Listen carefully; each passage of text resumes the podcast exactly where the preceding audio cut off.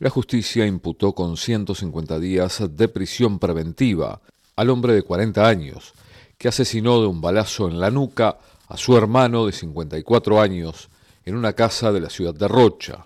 El homicida dijo que había discutido con su hermano por la venta de una casa. El autor del crimen dijo que se sintió amenazado y por eso mató de un balazo en la nuca a su hermano.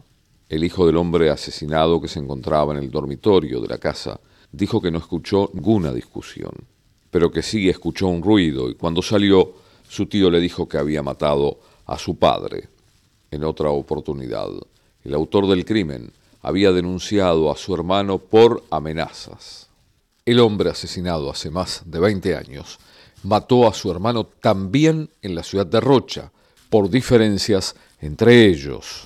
De los tres hermanos, el único que está con vida es el hombre de 40 años, el que ahora está en la cárcel con prisión preventiva por 150 días por homicidio agravado, a la espera del juicio, dijo el comisario mayor Raúl Silvera.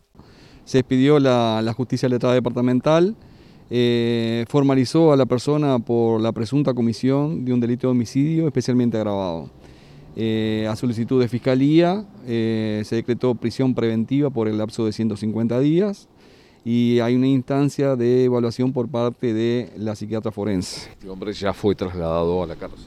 Sí, está, en este momento este, está siendo prontuariado para ser alojado sí, en, en la unidad 22 de acá de Rocha. Era el director de seguridad de la Jefatura de Policía de Rocha, comisario mayor Raúl Silvera.